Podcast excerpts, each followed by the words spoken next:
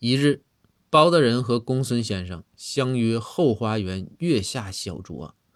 第二天，展昭带人去收拾残局，发现公孙先生啊不省人事，趴在地上，周围啊那全是呕吐物啊，惨状咱就不形容了，多少有点恶心。